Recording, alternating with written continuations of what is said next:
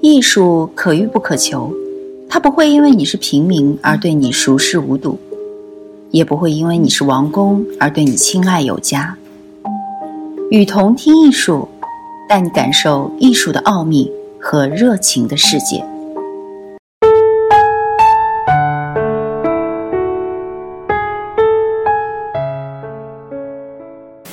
媒体是科学与艺术的共生。作者刘俊。从博客、微博、微信到新兴业态直播、虚拟现实科技技术。在新媒体花样翻新的冲击之下，人们常会听到某种技术媒介和艺术形式将会消逝的语言。但历史表明，没有一种新有权利取消人类已经选择并喜爱的技术媒介和艺术形式。而对新媒体的判断标准或可考虑：一则。在目标上又有促成全球性变化的勇气；二则，在理念上要礼物单一突进科技或艺术都是糟糕的；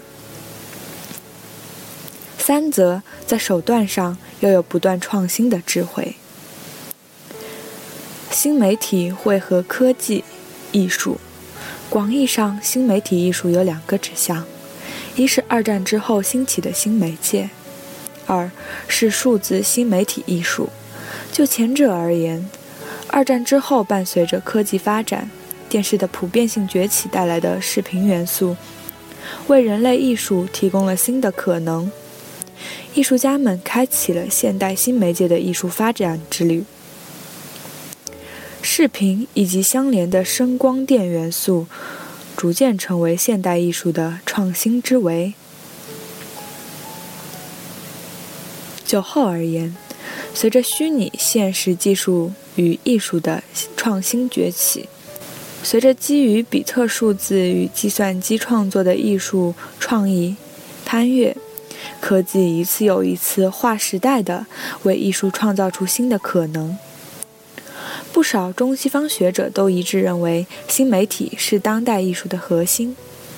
这是因为新媒体恰好被包裹在艺术转变与创新的进程中，这种转变很大程度上是由数字新媒体艺术在促进艺术与科技汇合方面的表现而铸就的。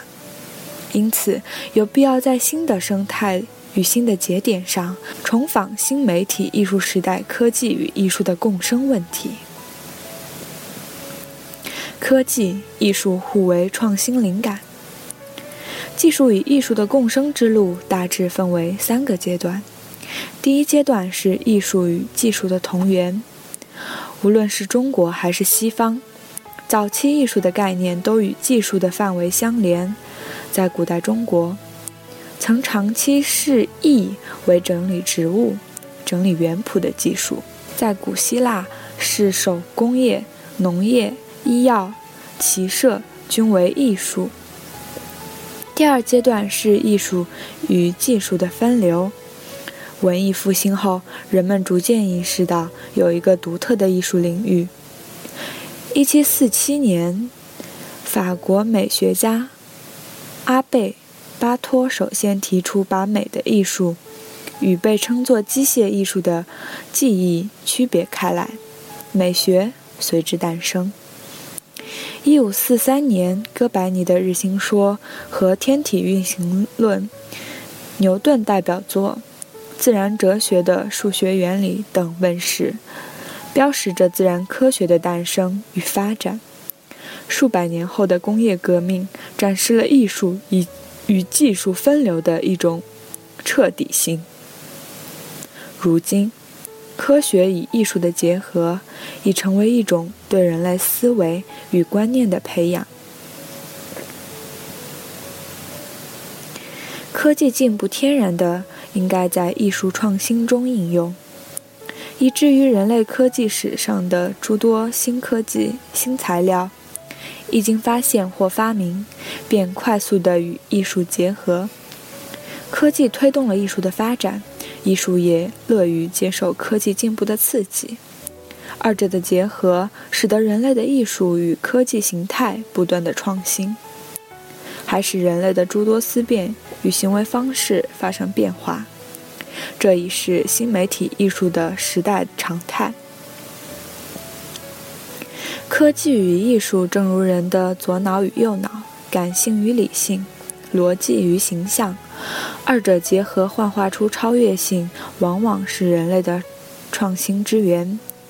就科技与艺术的互相吸引而而言，一方面，如今新媒体艺术具有深刻的科技性特征。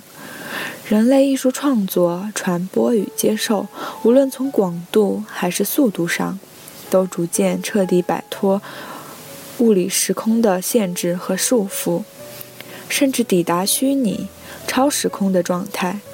艺术信息的数量级也完全与传统艺术时代不可同日而语。另一方面，在共生中，并非只是艺术受惠于科技。艺术更是对科技不断提升，它原它使原本冰冰冷、工具属性意义上的科技，富有了奇幻、雅致而温存的美。这二者的结合，不仅体现在手段与方法的结合，也体现在认识与解释世界的理念之深度相遇。例如，量子力学是二十世纪最有影响的科学理论之一，其与二十世纪的艺术主题有深刻的相似之处。艺术也是处于一种不确定的、移走移动、动态开放的状态之中。有学者以量子诗学称这种相似。再如。现代物理学家奠基人爱因斯坦的广义相对论基础，基础提出了由于有物质的存在，空间和时间会发生弯曲的假说。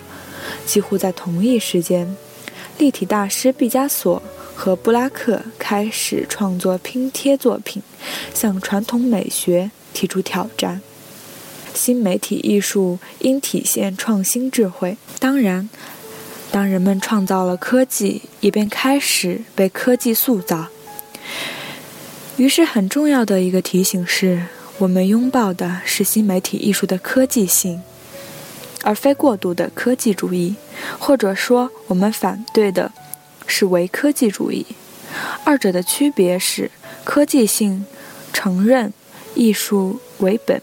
在本质上承认艺术的主体性基础上，在借助科技提升艺术空间的同时，让科技和物质也保负生命感，并最终使科技与艺术水乳交融。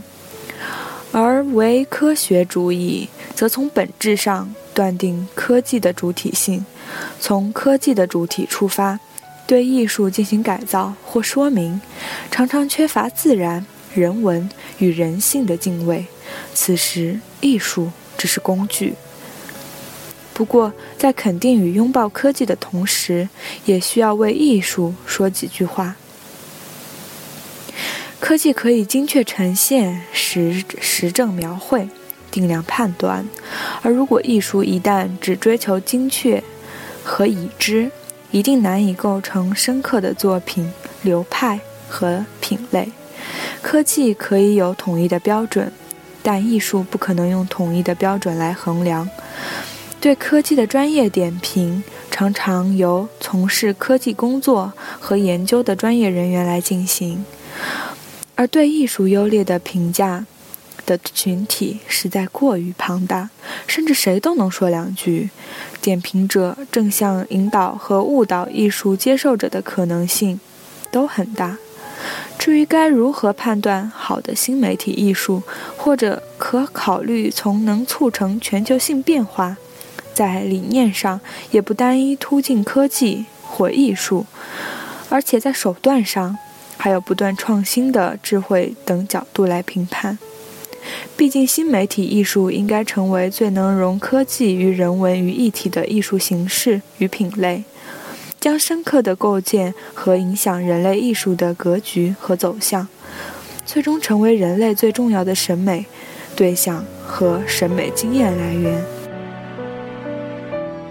我是雨桐听艺术的主播阿布斯。